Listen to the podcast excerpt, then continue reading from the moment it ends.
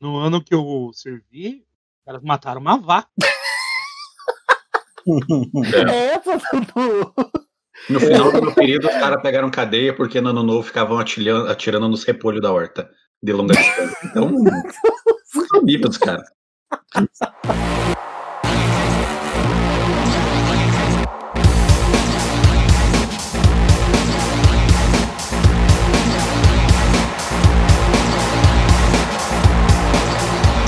Salve, Terra Brasória e sejam muito bem-vindos a mais um episódio do Lore Trash. Hoje nós vamos falar um pouquinho mais sobre câncer e radioatividade, mas antes da gente começar esse episódio, eu, eu- eu acho que eu preciso me apresentar. Eu sou Alisson Seco e juntamente comigo está o menino mais radioativo de todo esse planeta, Sr. Nicholas, o homem das mil vozes. Mas que fazer essa dor que me invade? Mata esse amor me mata o Polônio. Não é mesmo, Preto? Só tem uma coisa pra dizer. Macaco! Não é mesmo, Elton? Não sei de nada. Só tô fingindo que sei. É, lá. Uhum. Uhum. Juntamente com todos nós estão Sr. Douglas, o homem Olá, boa noite. com a voz radialista. Boa noite, senhores. Boa noite a todos que nos escutam nesse momento.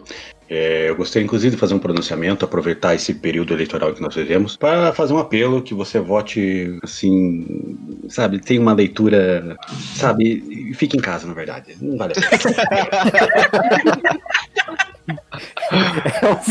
É o, é o famoso seja um leitor. É, eu poderia, eu poderia um. Eu poderia ser aí, falar N coisas, mas é, você olha para os candidatos, você se sente representado, meu querido? Não. Vale a pena sair de casa para votar? Não. Então. E juntamente com o Douglas, a gente também tem a moça que vai estar com o roteiro hoje. Roteiro feito para ela. Então, eu dei, dei as boas-vindas à senhora Ana, né? Eu? Olá. E é isso aí, meus queridos. Então, hoje nós nos reunimos aqui para falar um pouquinho mais sobre a vida da grande física e química Mary Curie. Que... Manicure. Manicure. Fantástico. Desculpa.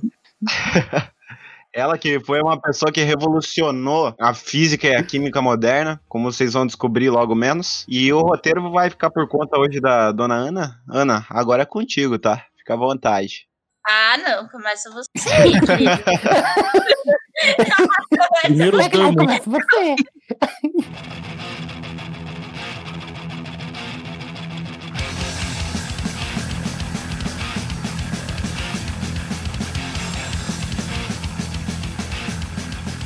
Então, bora. Hoje a gente vai falar sobre uma das mulheres mais importantes no mundo da ciência, que descobriu o nosso querido rádio e... que mais?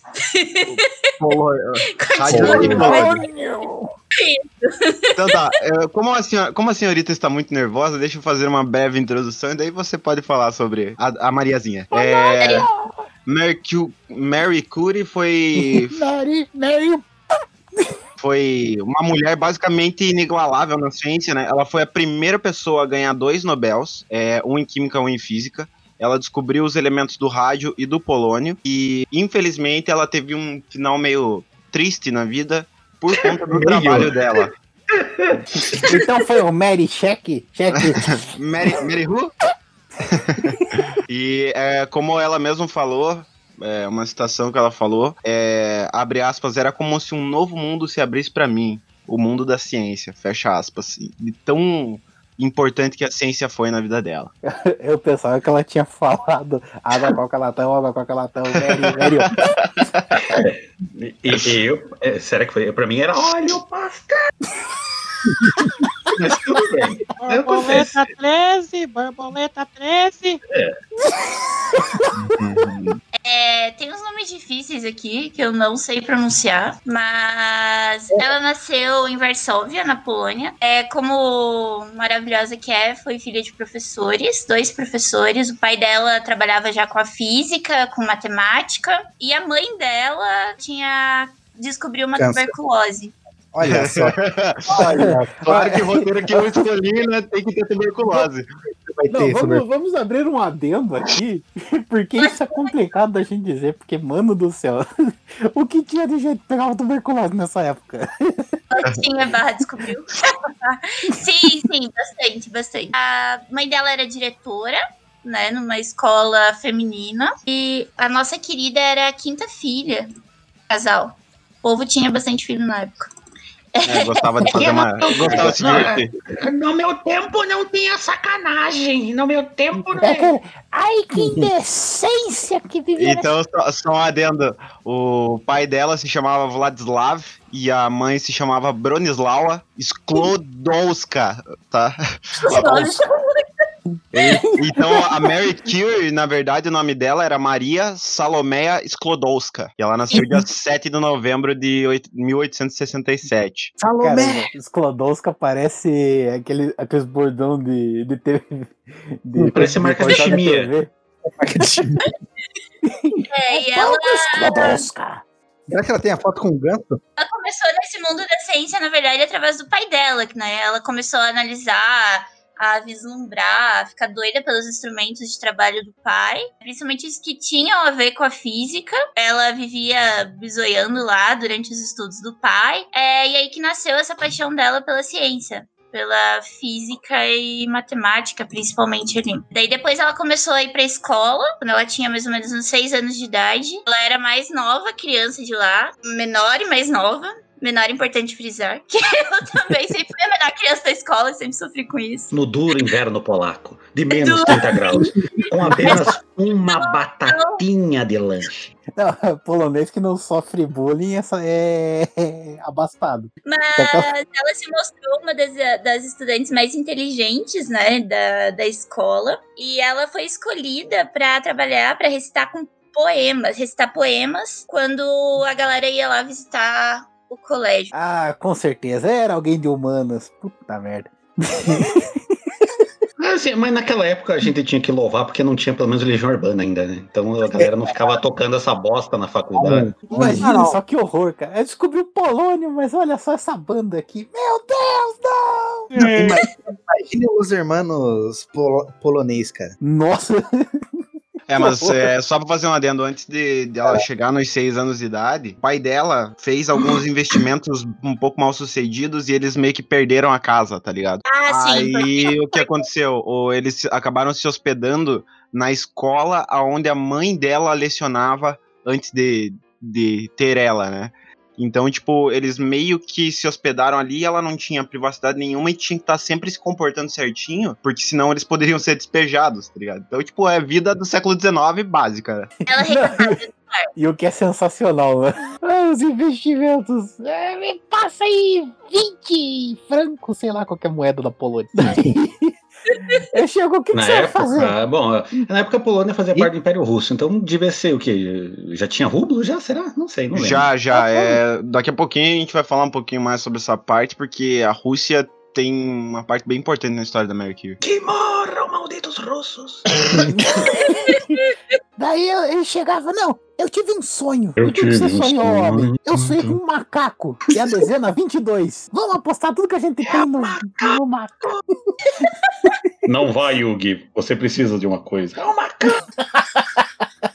Aí a mãe dela sofria de tuberculose, tinha medo de passar a doença para os filhos. Então ela começou a não ter contato físico com as crianças ou demonstrar qualquer afeto. E então quando ela, quando a Mari, mais ou menos com 5 anos de idade, eles conseguiram sair eh, da escola e, e foram para uma casa alugada. Mas saíram de um lugar, foram para o outro. Nisso os pais tinham que se fuder lá, se esforçar pra caralho pra dar o mínimo para cinco crianças. Eram cinco crianças. Caramba.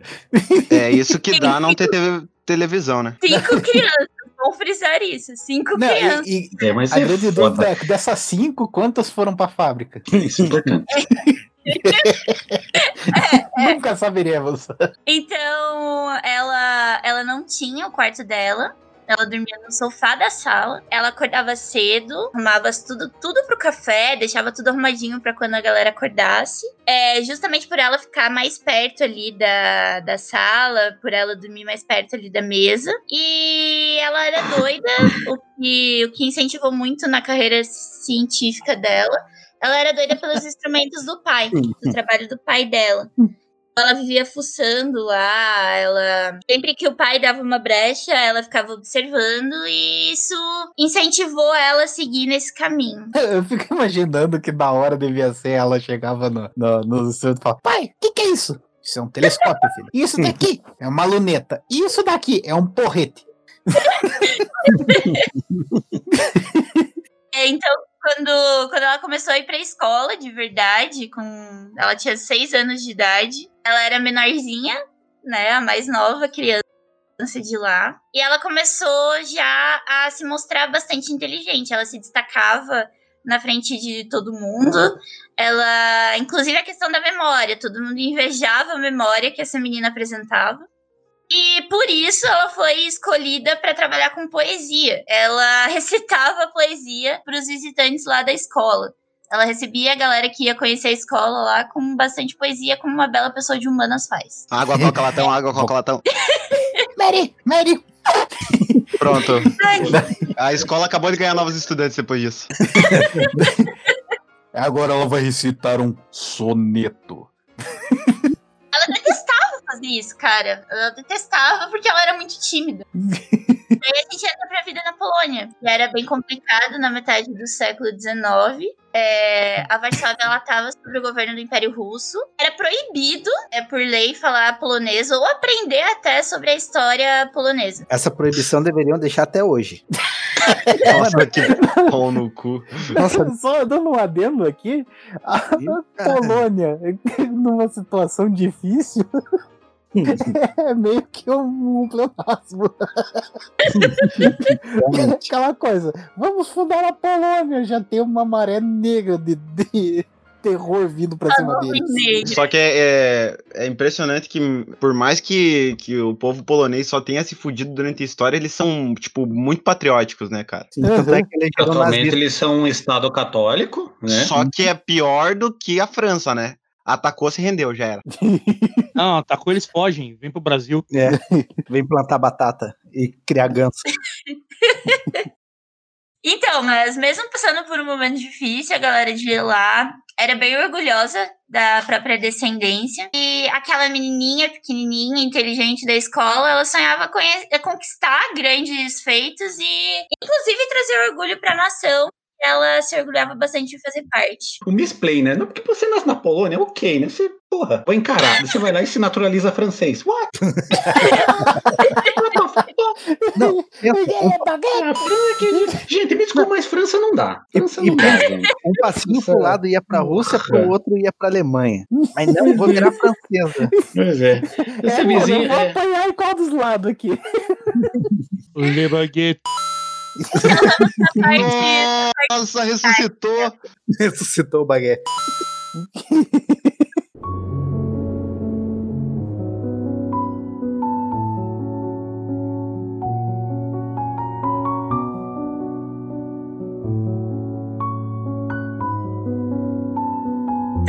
a parte trágica do episódio. Uma das. parte trágica, porque depois tem outra. Quando ela tinha mais ou menos uns 8 anos de idade, a irmã dela morreu. A irmã dela, Sofia, é, morreu de febre tifoide. E depois de Ai. dois anos, é, a mãe dela morreu de tuberculose. Então, essa É, é, é legal que, imagina, ô, do que que tua irmã morreu? Morreu de tifo. Ah, que coisa ridícula! Que tifo. Essa febre tifoide. ela continuou a manter a- a- o desempenho escolar dela, as notas altas no colégio. E o pai dela continuou ajudando ela, os três irmãos que, so- que ainda estavam vivos também colaboraram bastante com, com o futuro que ela queria. E em 1883, ela completou os estudos do colégio, foi a melhor estudante da turma dela. Ah, percebam isso, sério. Ela foi a melhor estudante em todas as matérias. Não foi só em exatas ou só em humanas, como nós, míseros humanos. Ela foi em todas. Ela foi ótima em todas as matérias. Eu fico imaginando os coleguinhas dela chegavam. Olha lá, ela um 10. Sai daqui, sua nerd! Joga a bolinha no papel dela. Você nerd, caralho. Sai daqui, só com futuro. Foda-se, vou construir estrada. Porque o futuro, gente, o futuro. São as autoestradas. São as Estradas. autoestradas. As pessoas entrarão nas autoestradas para ir para suas Aí, ó, o Douglas sacou o que, que é. Depois de, de humilhar os, os míseros coleguinhas lá, com notas altas em todas as disciplinas, é, ela ficou doente também. Ela teve fadiga do crescimento em excesso de estudo. E passou. Eu, sofro, eu tenho muita fadiga também, é foda. Olha, eu vou ali, Coitado do Jaiminho. eu dobro uma camisa já fico com fadiga.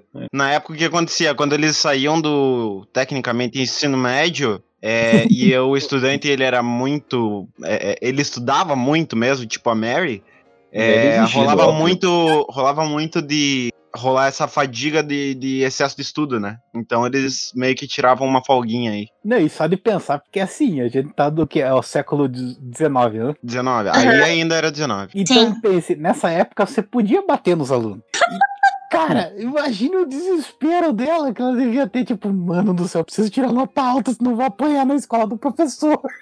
Olha toda a janela, o professor está atrás da cortina, tá ligado? Você está estudando! Eu sei, Olá, aluninhos! socorro, professor! Joelha no milho, filho da puta. Que, que realidade maravilhosa, né? Apanha do professor, apanha em casa, apanha do amigo. É, como se não bastasse, provavelmente apanha do Império Russo junto. Porque, não, já vamos levar o país inteiro. Foda-se. Não, mas imagine só, você é de um país onde o pessoal te proíbe de colocar vogal no sobrenome. Pois é. É promessa certa. Você vai lá, estuda pra caramba pra chegar em algum lugar, daí o, aí o cara olha, tá, você tá morando na Polônia. O melhor aluno da Polônia, o que, que você ganha? Uma batata. e um copo de vodka. E daí, quando você forma na faculdade, você ganha um ganso. E se pá, um fenemê. Um lada. Um, la- um la- um lado é se você, um lado é se você for aluno de intercâmbio. É. Depois que ela ficou doente, ela foi se recuperar na casa de alguns parentes. Coitada. Durante um ano, ela ficou na casa de parentes se recuperando. E ela Bom tirou forças depois pra continuar os estudos na área científica. Mas, como a gente já citou ali, o problema maior que ela encontrou é que o governo russo proibia qualquer mulher polonesa estudar na Universidade de Varsóvia. É, então ela tipo- teve que pode falar. Tipo, elas só serviam pra ser dona de casa, tecnicamente, né? É, bela recatada do lar, né? É, exatamente. Parece que o governo Bolsonaro tenta colocar, tá ligado? O que me lembra, beijo, Michele Bolsonaro. Obrigado. Ah, Michele. Não, é bela com aquele... do lar e objeto de reprodução, né? Então, ela, ela fez pra, pra resolver esse problema, ela fez um pacto com a irmã mais velha dela, que se chamava Brunha. Como? Brônia. Ah, ok. Nossa. O nome dela era Bronha? Bronha. Não, agora vai ser bronha. Agora vai ser bronha. Ela é bronha. Agora vai ser Tônia. Agora vai ser Tônia, foda-se. Porque Ela a cinco filhos, daí uma filha se chama Brunha. Você pensa, pô, ai, tô grávida de novo, marido. Você disse que eu tinha ido pra fora, como assim? Não, por acaso foi de Bronha? Ah, Bronha, que belo nome! Então, Então, ela e a Tônia, vou chamar ela de Tônia agora, que eu gosto mais de Tônia. Elas economizariam dinheiro, né? Elas fizeram um pacto de economizar dinheiro. Então, primeiro, a irmã dela estudaria na Universidade de Paris. Depois, a Mary. Então, a irmã dela passou os próximos seis anos da vida é, sendo uma governanta. Um pouco mais do que uma empregada doméstica, que eles consideravam lá na época. É, de uma ela família ganha um picles. Não só batata, mas um picles também. Que é... Exato, exato. Três anos desses seis, ela viveu na casa da família Zoravisky. Risque. É, É, Zoravisky, eu não sei o nome. Eu não consigo pronunciar essa porra. Zorowski. Eu não Zorai. falo polonês, eu não sei pronunciar. O nome dela é Zorai. A família morava a cerca de 97 quilômetros de Varsóvia. A Mary, então, ficou como tutora das crianças por 7 horas por dia. E o resto do dia tinha as obrigações que eram atribuídas pela família. A Mary não, desculpa, a Tônia. Sim, porque eu chamava Não. de. A Tônia, a Tônia foi pra França e, e o acordo delas é. Então, a Mérida ficou na casa da família Zorals, trabalhava por sete Ah, é horas por verdade. dia dando lições pras crianças. o Isso, resto isso. do dia ela tinha atribuições feitas pela família, provavelmente, tipo, limpeza de casa. E a Isso, filha da exato. puta ainda conseguia ter tempo de estudar. É isso que eu fico de cara. Isso, Nossa. isso. É, você vê como é como trabalhar pela manhã, daí você trabalha o dia inteiro, pega o Inter 2, vai pra faculdade, daí você tem quatro aulas de África seguidas, daí você sai e volta pra casa meia-noite. É, isso é um ciclo, realmente. Ganhei uma papadinha na sala. Daí você fala pro professor, não tive tempo de fazer o trabalho. Ele olha pra sua cara e fala, o que, que você faz da meia-noite às seis? Daí olha pra ele e falou, como a sua esposa, seu filho da puta. Bora, professor, na porrada. Rimos muito, rimos Você muito, peguei. DP. É, então, com a aprovação do pai, sim, porque tinha que ter aprovação, a mulher tinha que ter aprovação, se não era do pai, era do marido, se não tinha marido e não tinha pai, era do irmão, e assim por diante. Ela precisou ter a aprovação do pai para também ensinar as crianças carentes a alfabetização, né? Como ler e escrever. O que era ilegal na época. E se ela fosse pega ensinando, ela ia ser punida. Sabe Deus como, mas ela ia ser punida. É que ele tá ensinando a criança a ler e escrever. É bruxa, vai pra fogueira. Então, fazer o quê? É a vida naquela época. é o que ela tinha que ser sujeitada. Mas enfim, todo momento a gente falou lá da meia-noite às seis. É o que ela fazia da meia-noite às seis. Ela estudava esse tempo da meia-noite às seis pra estudar. É, então ela começou a ir em reuniões secretas. Tudo que, que era considerado legal ali, ela dava uma de porra louca e fazia pra seguir o sonho dela. Ela fazia parte das reuniões secretas de um grupo chamado Universidade Flutuante. eu imaginei na hora que eu. Chega, você abre a porta do, do coisa e começa a tocar Bob Marley, tá ligado? Eu imaginei o Biafra.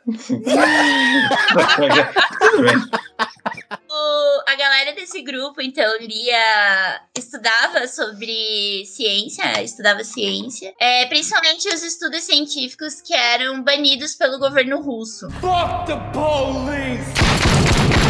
Porque o governo russo, ele pensa, pensava que esses estudos poderiam colocar ideias rebeldes nas mentes mais jovens.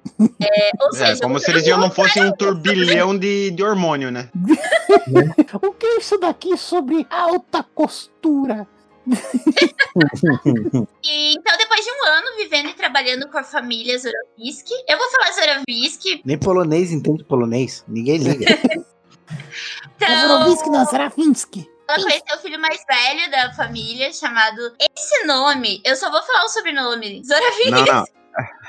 O nome dele é Camizies. Camisinha. Camizies, é sério, é o nome dele. Kamizieski. Ele tava de férias da universidade e foi lá visitar o papai e a mamãe. Ele e ela, nessa época, eles tinham mais ou menos uns 19 anos, se apaixonaram. Porém, os pais dele não deixaram o casamento acontecer. Por quê? Porque ela era uma governanta pobre. Pobre, nojenta, chupadora de sangue. Ela era pobre e.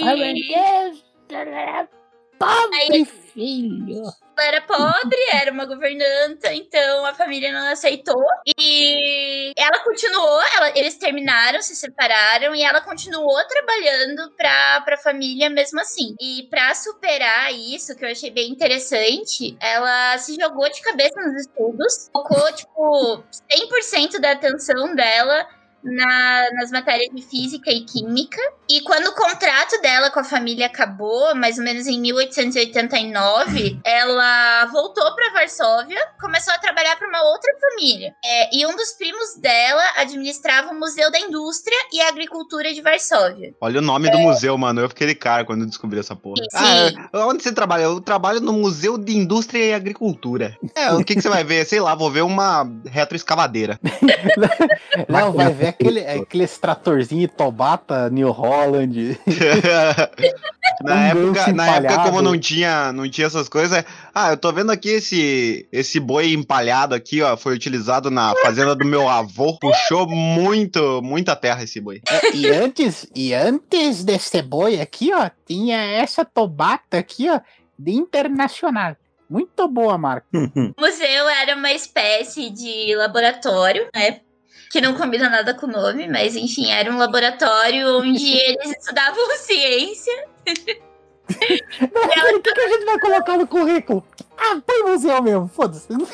É, é que assim, ó, a gente também tem que lembrar que no final do século XIX as matérias elas não eram muito separadas, tipo, elas tinham uma leve separação, mas é igual você pega, tipo, Leonardo da Vinci, por exemplo, que é bem antes disso. Ah, o cara era matemático, físico, não sei o que lá, não sei o que lá, porque era, o conhecimento era muito menor. Então eles, tipo, podiam pegar várias áreas. Então, tipo, agricultura se juntava com física e com química, tá ligado? O que, que você é só professor de português? Foi depois que o Conte criou essa, esse tipo de coisa, né? O pessoal do positivismo. É, esses malditos franceses positivistas. E os caras foram lá e falaram: não, essa ciência é não sei o que, essa ciência aqui é não sei o que lá. E colocou cada uma na prateleira. Só que o imbecil esqueceu que todas elas são interligadas em algum ponto, né? Mas o que eu acho incrível é que nessa época, literalmente, você podia dizer: tem um doutor aqui? Sim, eu sou doutor. Então me ajuda aqui. Não, eu sou doutor em línguas. Então eu tô morrendo. Ah, eu também sou cirurgião. O quê? Não, eu sou, sou doutor em botânica. Ele está morrendo. Põe adubo. Funcionário. ele, ele tá morrendo. Ah, põe ali um- uma erva cidreira em cima, tá tudo certo. E acende uma vela. E ele Eu- milionário. 1891, ela conseguiu juntar é, uma grana boa para se juntar à irmã dela em Paris. Então as duas ficaram lá em Paris. Daí que ela mudou o nome dela definitivamente para Mary, para Mary, né, no caso, que a gente fala, pronuncia. É, ela é francesa, basicamente, do nome dela. Quando ela chegou em, em Paris, ela viveu com a irmã e o novo cunhado dela, com que a Tônia, lembrando que o nome dela não é Tônia, A eu bronha. ah, é, eu quis apelidar ela de Tônia, mas é Bruna. Brazinski. Casou um pouco. Se casou um pouco antes da chegada da Mary a Paris. Ela começou a estudar na Universidade de Sorbonne. E em pouco tempo, pouquíssimo tempo, ela se cansou de viver com a irmã e o cunhado. E ela não gostava muito, principalmente da vizinhança. Foi Ou morar na seja, foda-se morar com o cunhado. Eu não gosto é dos meus vizinhos, eu vou sair daqui. Eu, é aquela coisa, eu não vou tirar a razão dela. Imagine toda hora você ia comprar pão, tem alguém tocando acordeon e andando com camisa listrada. Porra, eu É, também. Fingindo que tem uma parede de vidro na frente. E perguntando, eu gostaria de um baguete? baguete de fromage. cansada de ver os vizinhos tocando acor- acordeon de pijama ou de cueca, essa canção. Ela foi morar na área estudantil do campus da universidade, né? Lugar bem pequenininho, num sótão praticamente. Não tinha luz, praticamente, não, quase não tinha luz. O aquecedor do local era base de carvão. Não tinha teto, não tinha nada. Era uma casa Não, então, ó, entendam, ela saiu de uma vizinhança onde o pessoal tocava acordeon e foi pra faculdade aonde o pessoal toca trombone. Não, mas trombone é da hora, cara. Exatamente. Se você pegar um trombone e começar a perseguir qualquer pessoa, automaticamente ela tá enfrentando o chefão da fase. Então, basicamente, ela tinha pouquíssimo dinheiro na época. É, consequentemente, ela comia muito mal. Ela ia para as aulas, trabalhava numa jornada longa na, na biblioteca da universidade para pagar as contas básicas. É, e amava tanto os estudos e o trabalho que ela fazia ali de, de bibliotecária que achava tranquilo passar por isso. O objetivo dela mesmo estava no futuro brilhante, na carreira científica, era que ela queria alcançar lá. Ela tinha uma coisa interessante quando ela começou a estudar na França, é que ela tinha que estudar muito mais do que os colegas, justamente por ela não ser fluente em francês. E mesmo assim, ela completou os estudos em 1893, é, saindo dessa etapa com um mestrado em física. E surpreendendo o total de zero pessoas. Ela foi eleita a melhor estudante da turma. Só pra colocar o adendo aí, ela fez o curso de graduação e mestrado, né? Porque na, na França são. Todos os cursos têm seis anos mínimo, e você já sai com o mestrado quando você termina o curso. Ela fez na Sorbonne o curso de física dela. Por ela ter ganhado esse título de melhor estudante da turma, ela ganhou uma bolsa de estudos, que foi o que deu a oportunidade dela estudar pra outra disciplina. Chutem a disciplina que ela se aventurou. Educação física. Não, Eu ia dizer língua portuguesa. matemática. Ela se aventurou, foi pra matemática. Aí, ó, errei só por um pouquinho. Pensei que tinha sido técnica de edificação. técnica, técnica de informática. Se formar em TI em 1800 e pouco era super normal. Tem que formatar meu abaco aqui.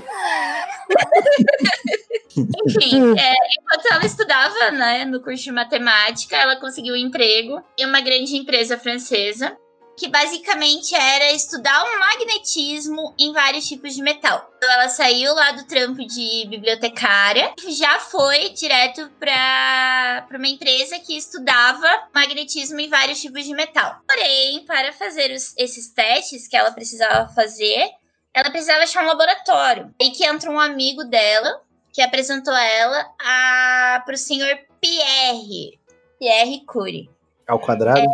Esse carinha com nome bonito, ele era um professor e diretor do laboratório da Escola de Física e Química Industrial de Paris. E nessa época, ele, ele já era famosinho lá, ele era o professor que chamava atenção da, da galera. Ele já era famoso lá no meio acadêmico, tá estudando cristais e magnetismo. Ela começou então a fazer os estudos em diferentes tipos de metal, enquanto ele continuava a pesquisa sobre os, é, sobre os efeitos da eletricidade em cristais. Então, ela ficou surpresa, principalmente ela, principalmente ela ficou surpresa quando descobriu que ele que ele tinha uma queda por ela. Ela e pasmem, pessoas, ele era feio igual uma porta. Se vocês procurarem né, foto de Pierre Curie, meu Deus do céu, cara. Parece Não, que alguém mas- deu uma não, chinelada mas- na cara dele na, da- na época do nascimento. Mas depende.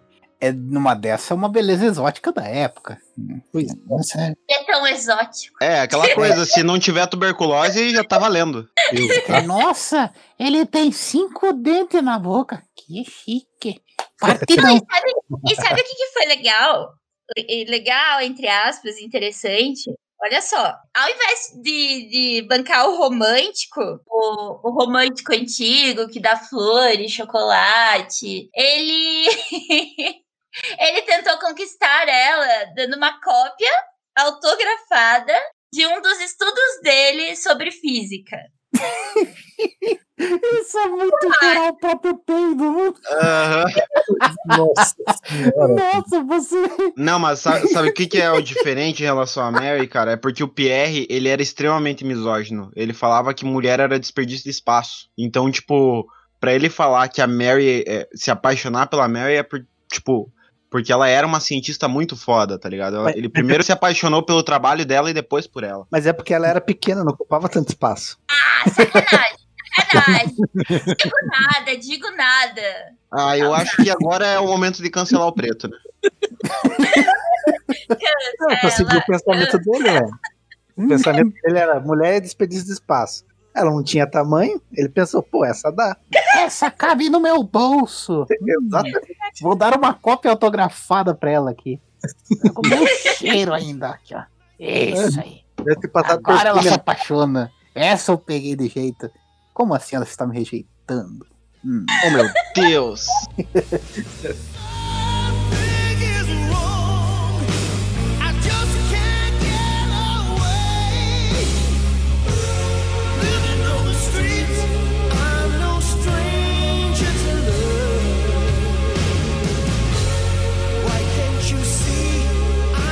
Então foi aí que, que ele pediu ela em casamento e ela dizer sim, mas ela achava que se aceitasse, ela nunca mais ia poder viver na Polônia. É, Pô, mas daí é de todo mundo. É, mas pra ela não, porque ela gostava um pouquinho do- da, da terra natal dela. Ela amava pra caralho aquele lugar, então pra ela era, era foda. É tipo gostar de Então, Curitiba. depois que ela completou o curso de matemática, ela foi e voltou lá num feriado pra Varsóvia. E não sabia, quando ela voltou lá pra, pra Varsóvia, ela não sabia se ia voltar pra Paris. Ela foi, digamos assim, persuadida fortemente, porque o senhor Pierre enviou muita carta de amor pra ela, Tipo, muita mesmo, muita, muita, fri- fri- vamos frisar esse muita. então ela decidiu, ela foi convencida a voltar pra Paris, é, além de continuar os estudos, ela voltou pra ver o Pierre e aceitar o pedido de casamento, né? O macho foi, foi insistente. No dia 26 de E é um negócio que a gente pensa que nessa. É, os incel o louco deve pensar que ele chegava. Oi! Oi, tudo bem? Aqui, ó. Aqui, ó, tudo bem? Tudo bem? Me responde, vadia puta, sabe? Exatamente. Mas não foi bem assim, menininhos incel. Então, no dia 26 de julho, persuadida pelo, pela insistência de Pierre, ela aceitou o casamento. Ela não usou branco no casamento, sabe? Eu sei- eu, chutem o que ela usou no casamento. Chutem, só chutem. Hum, polainas. Um pena de ganso. Rabo de macaco. Ah, não, não é isso. Roupa de ginástica. Ela usou um casaco azul, o mesmo casaco azul que ela usava no laboratório para os estudos. É, porque é aquela coisa, né? Praticidade. Não, é aquela coisa. Ah, se é pra casar, vamos casar logo aí que eu tenho mais coisa pra fazer. É basicamente isso. Já, estamos todos aqui. Cala a boca que termine logo esse troço aí. Eu aceito. Tchau, tchau. Vai logo com esse casamento que eu tenho que estudar metais e magnetismo aqui, dá licença, querida. É, No próximo ano, ela trabalhou no laboratório do, do macho insistente, Hugo Marido. É, basicamente, ela estudava no laboratório metais e magnetismo, certo? É, em 96, 1896, ela deu à luz a primeira filha. Ó, pelo menos um nome fácil aqui, a Irene. Lembrando só que a Irene também se tornou uma física renomada, hein? Sim, Olha sim. que chique. É porque ela foi buscar o E O que é interessante é que ser mãe não afetou é, os estudos e o trabalho dela. Muito pelo contrário. Ela ficou cada vez mais decidida, inclusive decidiu fazer um doutorado em física, porque ela sentia que precisava de um novo assunto para estudar. Então, ser mãe não impediu ela de continuar ali se, se matando pra chegar num doutorado em física. Ela tinha, então. Não, não, antes de você continuar, eu só fico imaginando, de, tipo, ela mexendo com os bagulho radioativo e a criança no colo. A criança já verde, tá ligado? É, a criança já veio com oito dedos na mão direita, 16 na mão esquerda. E faz clone quando gospe no chão. É. ali com metais e magnetismo e a criança mamando. Ela, ela falando. Vai, mama, mama cima, mama. Que horror! Ela tinha ouvido falar sobre um francês, um físico francês chamado Henri Becquerel. Eu não sei Becquerel. Becquerel. Becquerel, Becquerel. É, esse físico é, trabalhava com a questão de radiação. Então, a princípio tinha descoberta, uma descoberta misteriosa sobre a radiação de, ura- de urânio, lá no ano de 1896. O que fascinou muito ela, que começou a estudar e colocou esse estudo, essa questão do urânio, da radiação de urânio, como foco do doutorado dela. Então, a E mulher aí, senhores, o bagulho vai começar a ficar louco. A mulher era foda, sério. É nesse momento que acabou a chapinha, acabou o rímel. Agora é só, só eletromagnetismo, câncer e dedos podres. Dedo, dedo no cu e gritaria. Exatamente. Dedo podre no cu e gritaria. Um ponto luminoso no cu e gritaria. Olha só. Vamos complementando isso daí. Então, em 1895, um físico alemão, é, que eu também não sei pronunciar o nome, É, o nome do físico era. Wilman Rotogen. É, se- Vocês já assistiram aquela série do, do Chernobyl, né? É. Você lembra que os medidores, eles mediam em rotagens, né? Ah, Ah, sim. três rotagens. Então, é por causa desse cara aí, o Wilman Rotogen, que ele, ele que acabou descobrindo e conseguindo medir a força de eletromagnetismo radioativo, no caso. Se for pra brasileirar, ainda dá pra chamar de Wilhelm Hum, Esses raios elétricos eram invisíveis e vinham de um tubo em um dos experimentos dele. É, ele chamou, por não saber exatamente o que eram esses raios, ele chamou como raio-x. Os raios, eles tinham a, a habilidade de passar por objetos, mas não os objetos mais duros e com maior densidade. Tipo os ossos humanos ou alguns tipos de metal. Essa descoberta é, e os efeitos, né? Ficaram famosos no mundo todo em poucos meses. E em 1896, mais ou menos, o Henry Becquerel, eu vou falar Becquerel mesmo, descobriu é, É, outros raios penetrantes, tá? É só E fazer biquinho.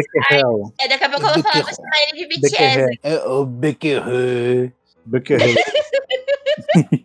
é quase Ao contrário vomitando, né? Ao contrário dos primeiros raios lá, é, que eram raios elétricos, a descoberta dele foi em relação a raios penetrantes que saíam naturalmente de pedaços de urânio, é, que o que hoje a gente conhece como radiação. Então, ele deixou um pedaço de urânio em um pote selado, contendo filme fotográfico por muitos, muitos dias. O resultado foi manchas no filme fotográfico, que normalmente só seriam possíveis com exposição à luz direta, tá?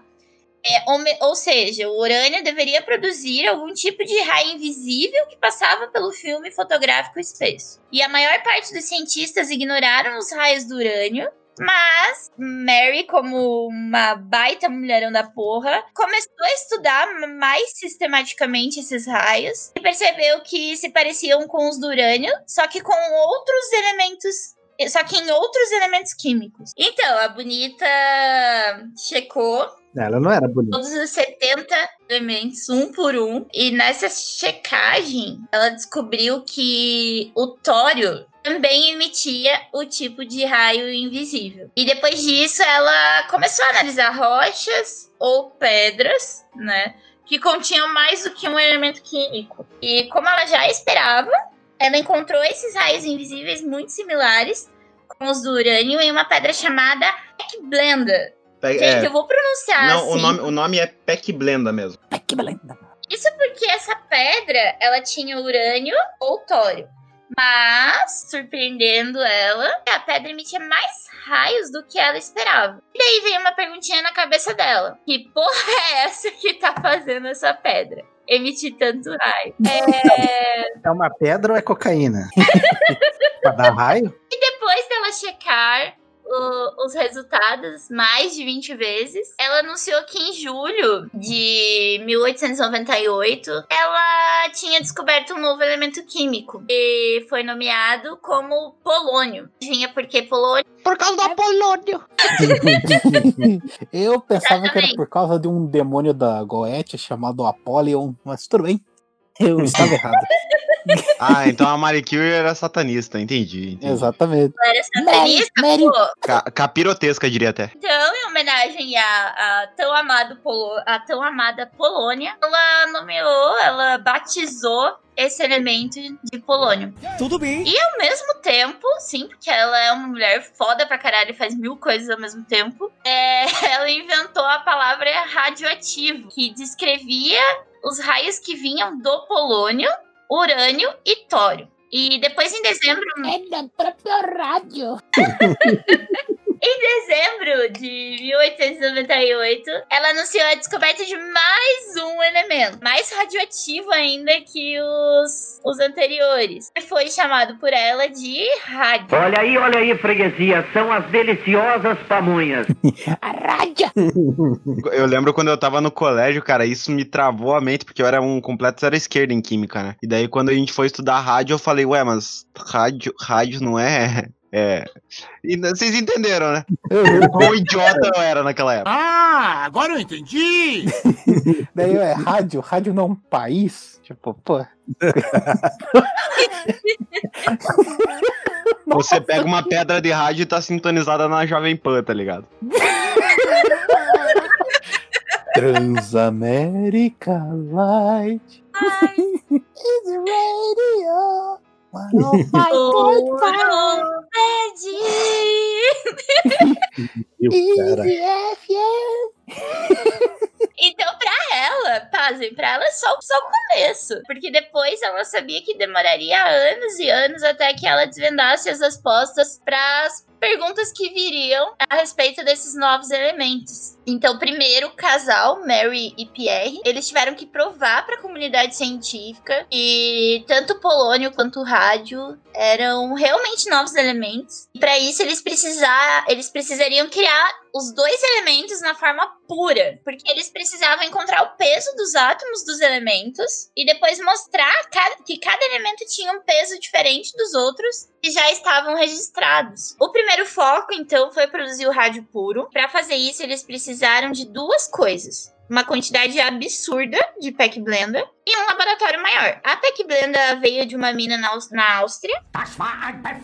E, e eles conseguiram comprar bastante por um precinho bem, bem barateza. Agora, achar o espaço maior foi mais foda. É, o único quarto disponível que eles conseguiram até então era perto do trabalho do Pierre. Mas o quarto era úmido, era cheio de goteira. E mesmo úmido, cheio de goteira, eles pegaram o espaço e conseguiram lá agilizar os estudos que eles precisavam. Extreme Makeover. A Mary tinha que derreter as pedras de, de pack blend em grandes potes e formar barras de metal, quase da altura do, do marido dela. Lembrando que ela era baixinha e o marido dela era alto. E sabe o que é o bizarro de tudo isso? Pra fazer o- as barras, as paradas assim, eles pegavam aquelas pedras, quebravam um pedaço. E daí tinham que moer num soquete. E tinham que fazer isso com toneladas e toneladas, só os dois, cara. Já pensou a que já começa a dar no, no organismo deles com tudo isso, né? Aham. Nossa senhora, tô tossindo sangue. Ah, não, mas é um sangue de uma tosse saudável. Pode continuar. Então, eles começaram todo esse trampo pra descobrir o máximo possível sobre a radioatividade. E em 1900 e 1903, mais ou menos, a Mary publicou muitos artigos sobre esses estudos. E durante esse tempo, eh, enquanto ela estava concluindo o doutorado, tentando produzir o rádio puro, fora que em 1900 ela começou a lecionar numa escola, que hoje a escola que ela começou a lecionar na época hoje fica no subúrbio de Paris. Hum, Além de tudo isso, ela lembrando ainda que ela criava a filha dela, né? Ela cuidava ali da filha dela. Finalmente, em 1903, ela publicou o peso de um átomo de rádio, o que foi o divisor de águas na carreira dela. O peso atômico do rádio era diferente de todos os outros elementos. Então ela tinha descoberto como prova oficial um novo átomo. Ela provou ali que existia um novo átomo. Então o casal poderia, eles poderiam ter ficado podres de ricos. Mas sabe o que eles fizeram? Eles divulgaram. Eles não venderam. Não quiseram ali patentear o negócio. É, ao invés disso, eles deram informação de graça, incluindo o método de como o elemento. é, de como ter o elemento em forma pura.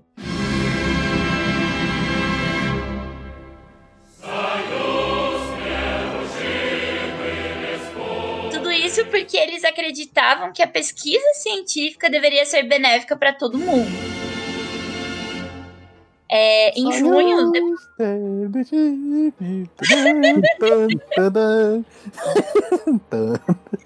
Eu levo o hino soviético.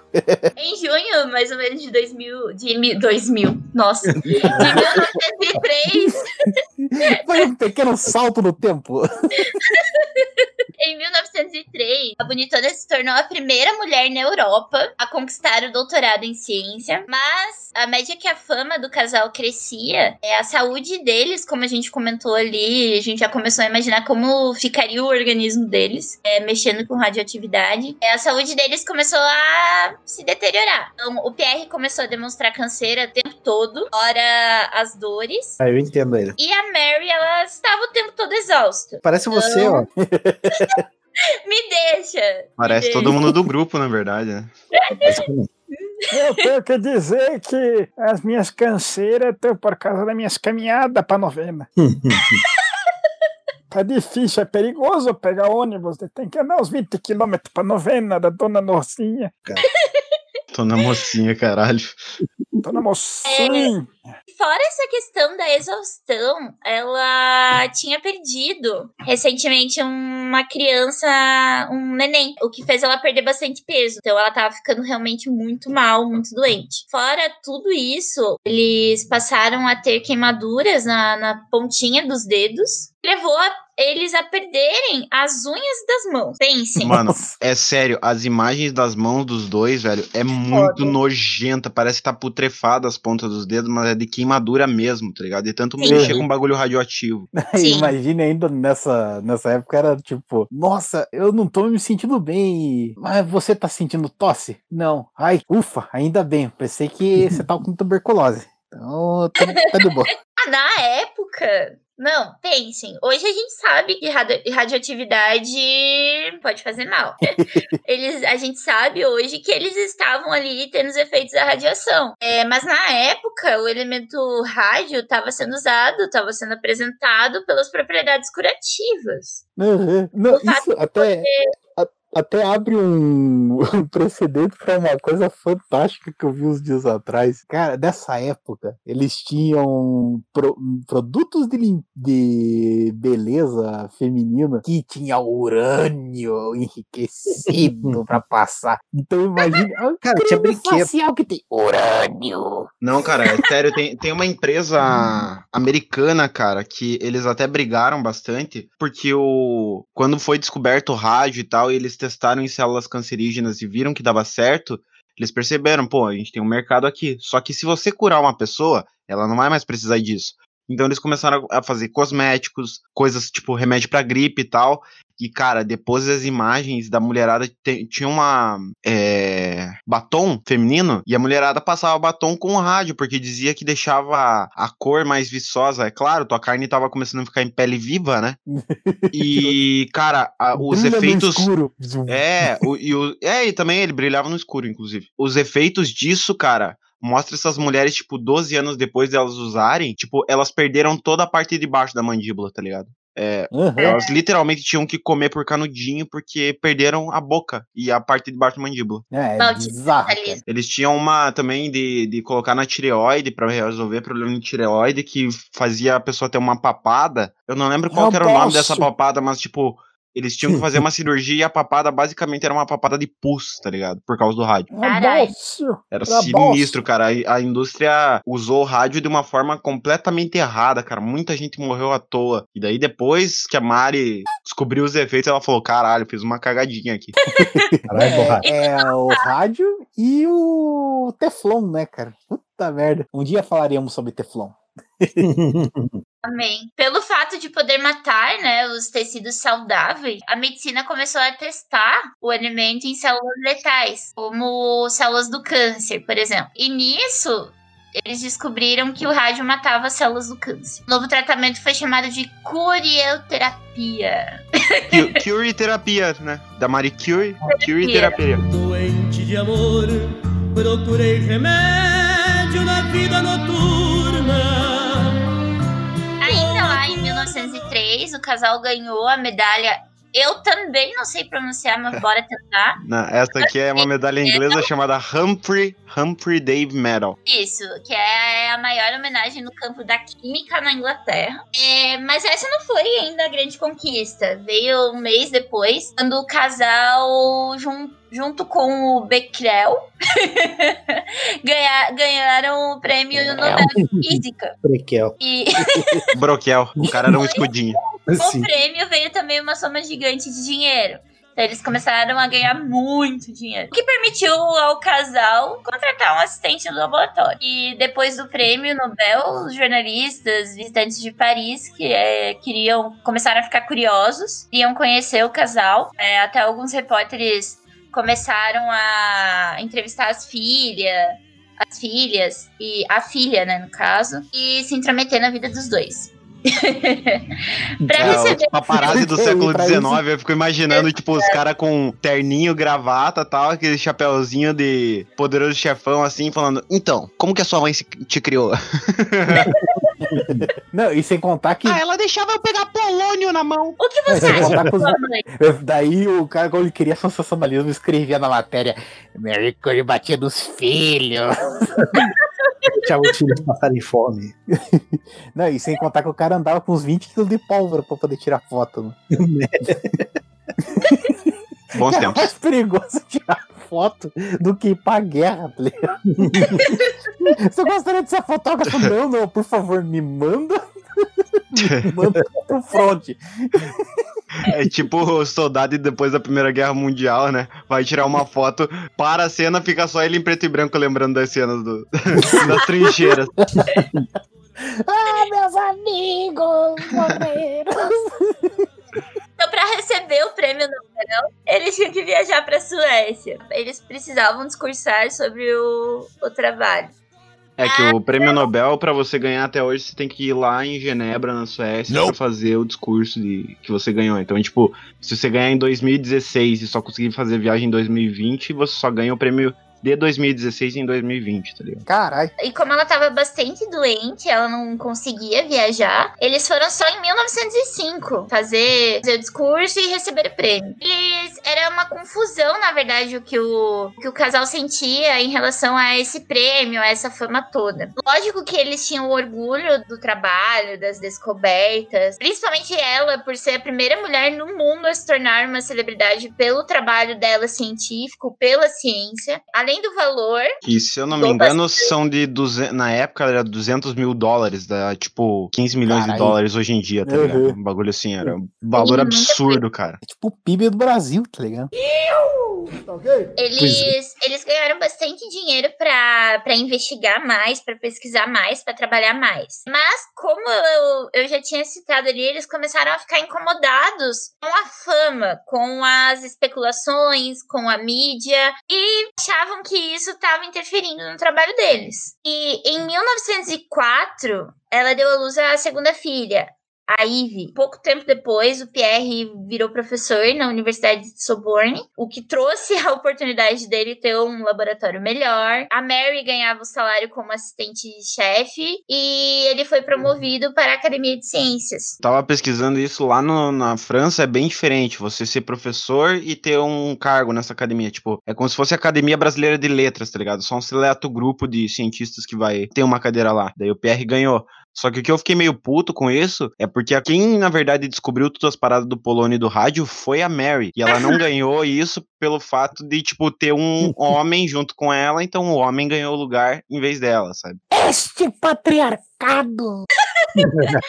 Eles finalmente estavam é, financeiramente bem, depois da Mary ter morado num porão, ter comido pouco, enfim, se fudido. Eles conseguiram respeito pela, pela comunidade científica. E em abril, agora começa o chororô. Em abril 16, eles aproveitaram lá um fim de semana no interior da França. Eles estavam voltando para Paris quando eles chegaram em uma encruzilhada.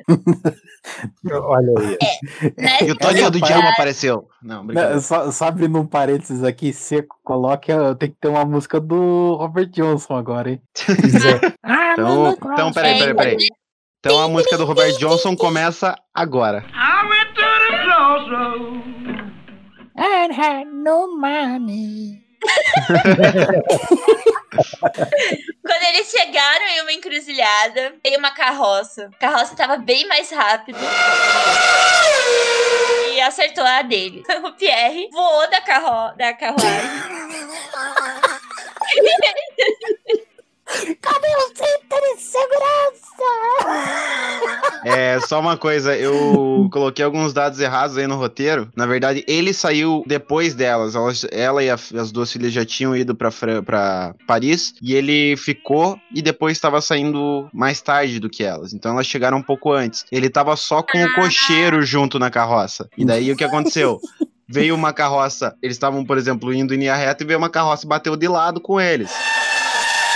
Ele saiu voando e caiu no chão. Por alguma sorte, nenhum cavalo pisou nele, mas por algum azar, a roda da carroça do cara passou em cima da cabeça dele. É, meio que, meio que fez batata doce no cérebro do Pierre. É, ele, ao invés de morrer pelo efeito da radioatividade, ele morreu como? Com o crânio esmagado. É sorte que não tava em São Paulo, senão o mendigo ia comer um pedaço do cérebro dele.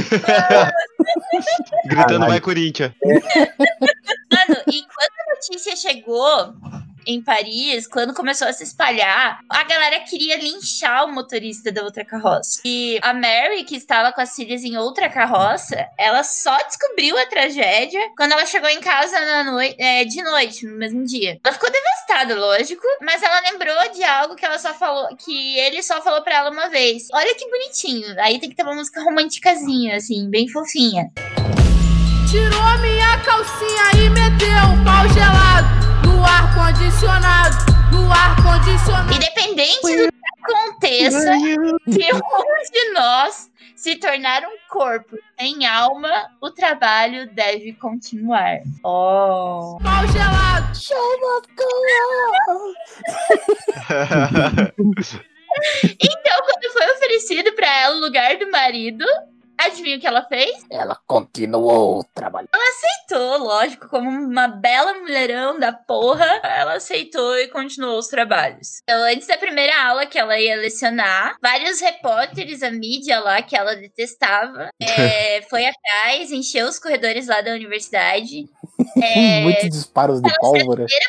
Professora mulher da universidade. Chamou bastante atenção, não é só por ela ser a Mary. É, ela era a primeira mulher dando aula naquela universidade. E também a galera tava lá só pra ver se ela ia falar alguma coisa do marido. É, Homenagear só, o marido pra, dela. só pra lembrar que a Sorbonne foi fundada em 1257. Então, tipo, ela meio que foi a primeira mulher a lecionar lá em quase, porra, 900 anos de história da universidade. né? Sim. Quase um milênio. Ela é só. Ao invés de chegar chegando, homenageando o marido, ela começou a aula calmamente, começou falando da matéria no ponto exato onde o Pierre tinha parado dias antes. Nós chegando na sala, dizendo aqui, ó, seus bosta aqui, ó. Tá vendo? Aqui onde que ele começou, ele ele parou aqui, ó. Você mesmo, aí no fundo, seu bosta. Você mesmo, Jacan, seu bosta. Presta atenção na aula. Vergonha pra profissão. Senhores estão convidados a se retirar.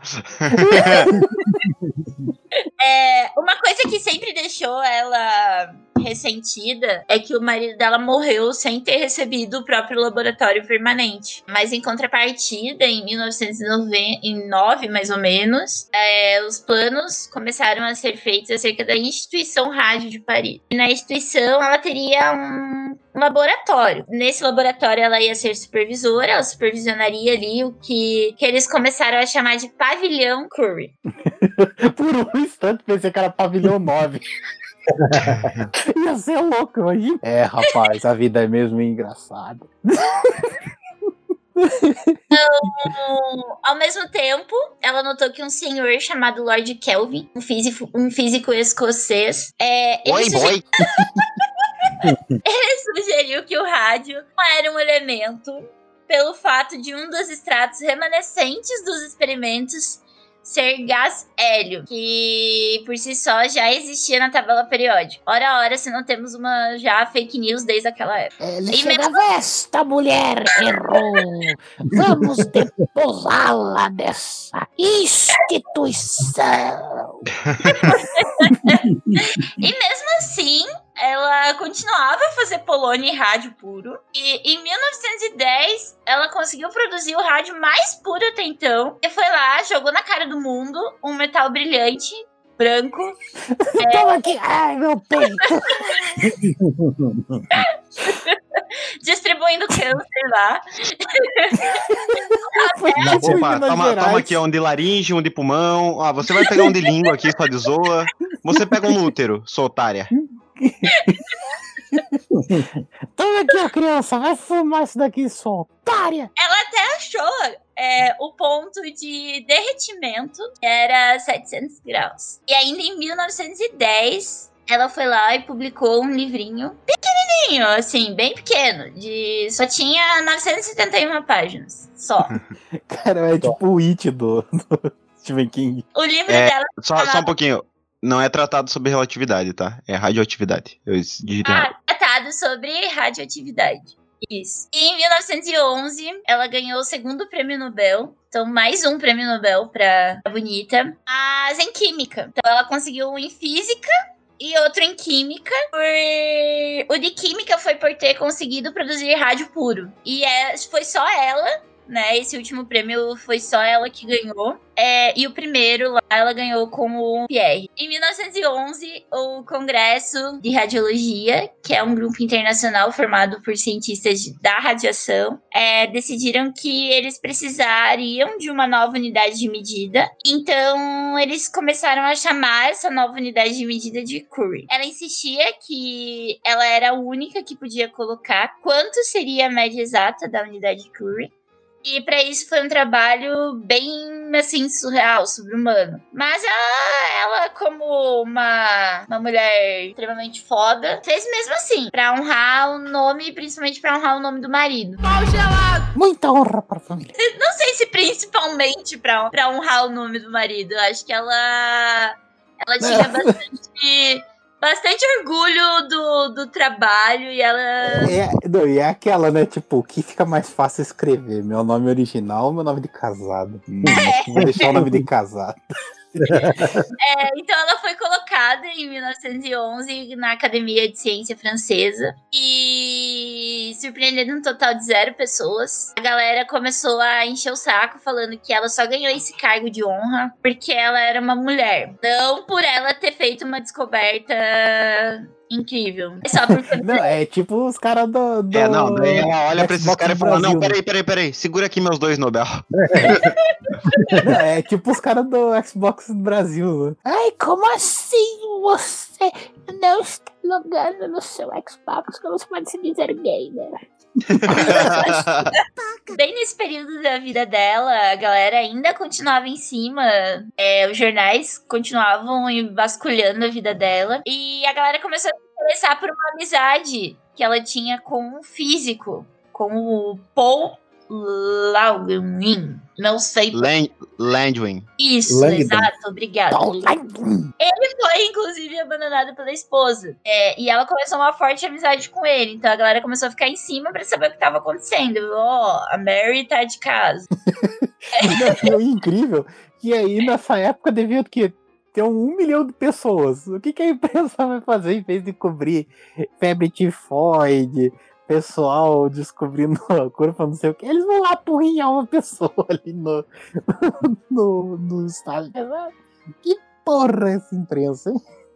Eu não tenho um momento de paz nessa merda. Eu não posso tomar nenhum caldo de cana e um pastel, porra. Eu não posso tomar nem o caldo de cana. Um pastel. Eu Não, ele, ele ficar, não, ó, ele não pode tomar um caldo de cana, mas ele pode tomar no cu dele. Tá tudo certo. Pode tomar uma surra também. Caldo de cana me lembra o frota, meu frotinho. Agora meu cu fica na barriga, frota. Mas não era na boca? Enfim.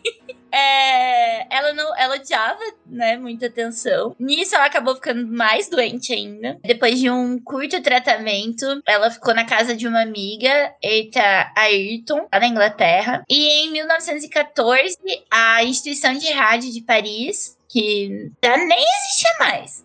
E no mesmo ano, é, nós tivemos a Grande Guerra, 1914 a 1918. A Ela ajudou- Primeira Guerra Mundial, onde pessoas morreram em trincheiras por metralhadoras e gás mostarda. Não, e o incrível, falando sobre a Primeira Guerra Mundial, é que aquela coisa. O Duque Fernando tava andandinho lá de boa. Chegou o cara, matou ela. Só chegou os caras, os curdos lá falando: Eu não acredito, eles mataram o Ferdinando. Tudo culpa desses chechenos aqui. O quê? Como assim, esses chechenos? É, não, cara, a culpa é sempre de um checheno, né, cara? Não adianta. A Mary ajudou na guerra. É, ela organizou os equipamentos de raio-x em hospitais que eram usados para encontrar onde estavam balas que entravam nos soldados. É, fora isso, ela criou um curso para treinar pessoas sobre o modo de como usar as máquinas de radiografia. Ah, então ela deu coach de máquina de radiografia. É. Ó, pra você Ela clicar mudou. nesse botão aqui, você tem que estar motivado. Pra Você tem você- que acreditar. É, você tem que mudar o seu mindset. o seu mindset. Ó, o soldado vai vir todo fudido e todo furado, então você tem que ter resiliência e apertar esse botãozinho aqui. Lembre-se, você já venceu a vida lá, sendo ganhando a corrida dos espermatozoides. Agora grita pra mim.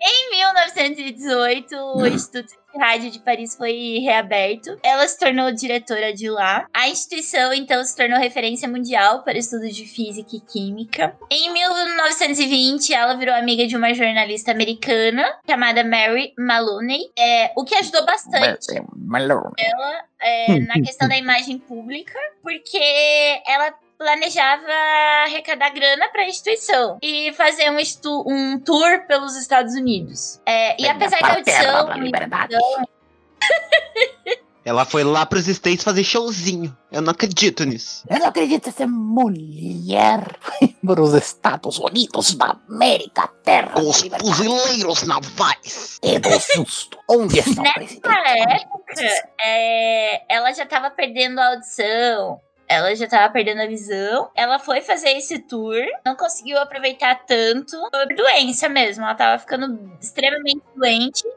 Está virando morcego. Um. Vira um zumbi. Aí que ela resolveu voltar pra França. É, ela recebeu muitos prêmios, muitos prêmios honorários das universidades. Uma mulher americana deu pra ela uma grama de rádio, que na época equivalia mais ou menos a centenas de dólares. É, tudo isso em reconhecimento pelo trabalho duro e, e pelas conquistas como uma mulher de da ciência. Em 1922, ela foi a última a ser eleita para a Academia de Medicina Francesa. Ou seja, É. vocês podem perceber, ó, ela não pegou a academia de ciências, mas ela pegou de medicina, porque o rádio curava muita gente, né? não, não, passa aqui ó, no batom e perde a boca. Mas vamos, vamos dar um prêmio de medicina pra ela e não de ciências, que é o que ela, ela merece. Confia. Confia. Temos um impostor aqui. Ai, senhor. É, no início da década de 20, então, eles começaram a perceber como a radiação é perigosa. É, as pessoas que trabalhavam lá com material radioativo começaram a utilizar os equipamentos de proteção.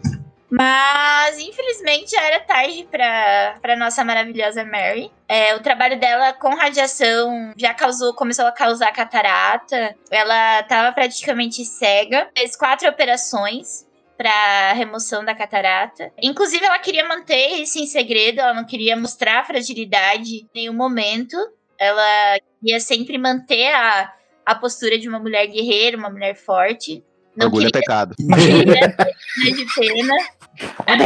Então, ela, como uma guerreira que, que foi, continuou supervisionando o trabalho no laboratório, viajava para conseguir grana para financiar cientistas novos. Em 1928, ela fez uma última operação para catarata. A filha dela ficou cuidando dela, a Ivy ficou cuidando dela. E após inúmeras doenças, ela morreu. Ela faleceu no dia 4 de julho de 1934, na, na Suíça. É, Ah, sabe o que eu acho engraçado, cara? Porque basicamente quase todas as datas que, que são referências na vida da Mary é, é sempre em julho ou junho.